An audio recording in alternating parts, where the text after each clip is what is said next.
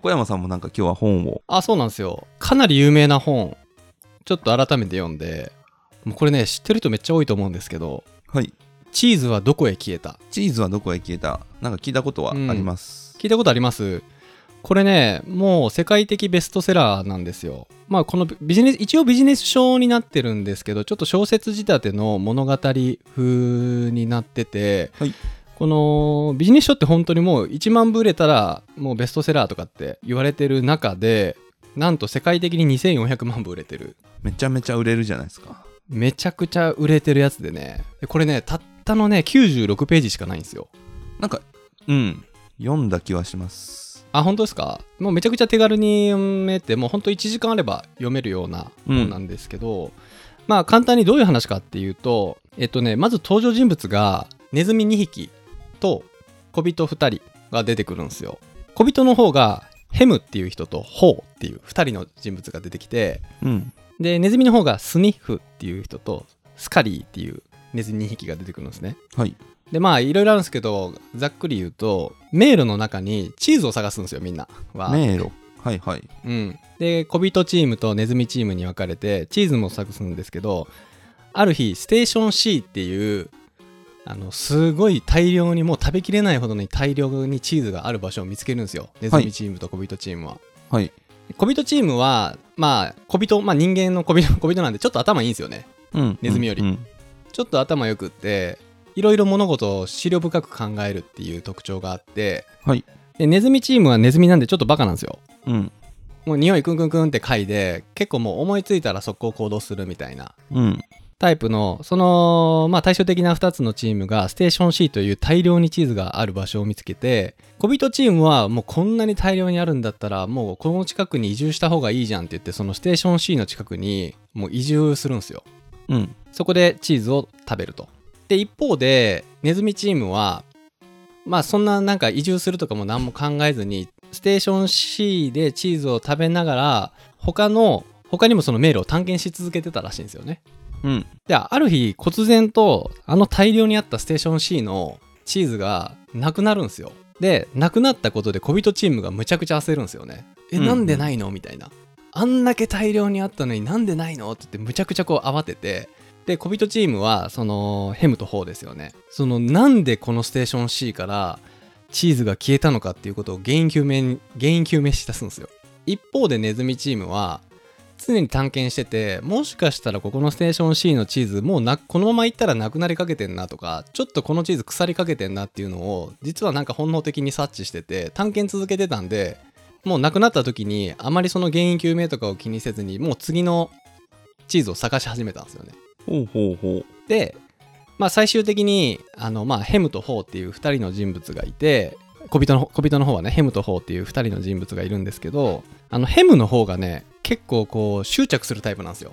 小人のすごくこの原因究明にこだわったんですよねヘムはでホーはその変化は怖いんだけどいつまでもこんなことしててもダメなんじゃないってちょっとそのヘムの行動原因究明に執着するヘムの行動にちょっと疑心暗鬼になってる感じううんでまあこの物語上その方が一番僕ら感情移入しやすいキャラクターかなと思うんですけど結構世の中いろいろ変わってくる中で変わることが怖いけど変わんなきゃいけないみたいなうん最終的にどうなるかっていうとまあいろいろあるんですけど最終的にヘムはもうなんでステーション C からチーズがなくなったかっていうもう過去の成功体験にし縛られてその原因究明に、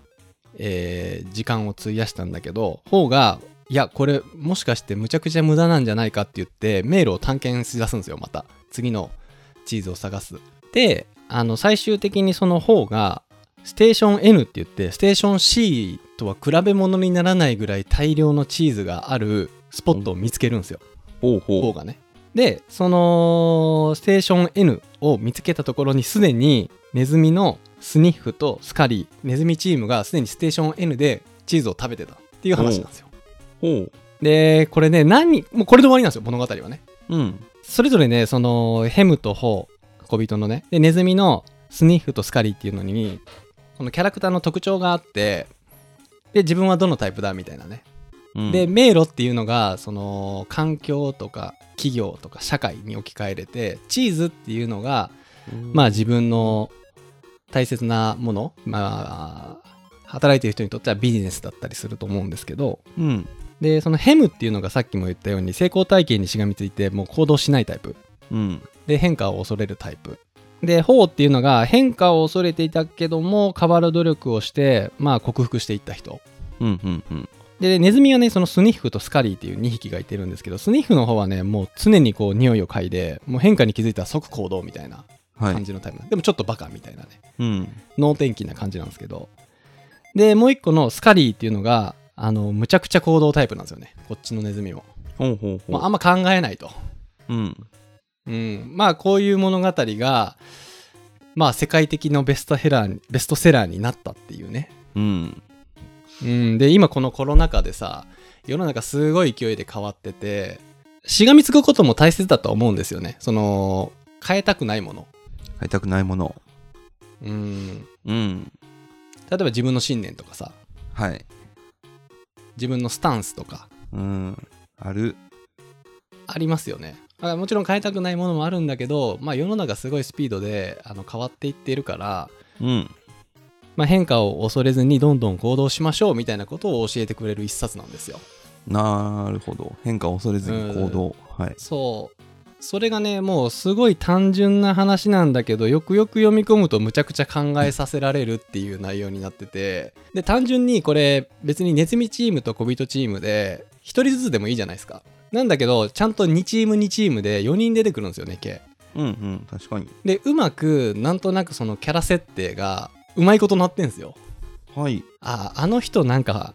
ヘムタイプだなとか俺はホータイプだなあーそういうことかあのはいはい人ははいスカリータイプだなみたいな、うんなんかいろんな自分の状況にす置き換えやすいようにちゃんとそういうキャラ設定のしかもちゃんと全然覚えれる4人っていうねたったの4人っていううん感じでね、あのーむちゃくちゃこれがなんか今の時代にもう一回読み返すといい一冊だなと思ってうんうんうーん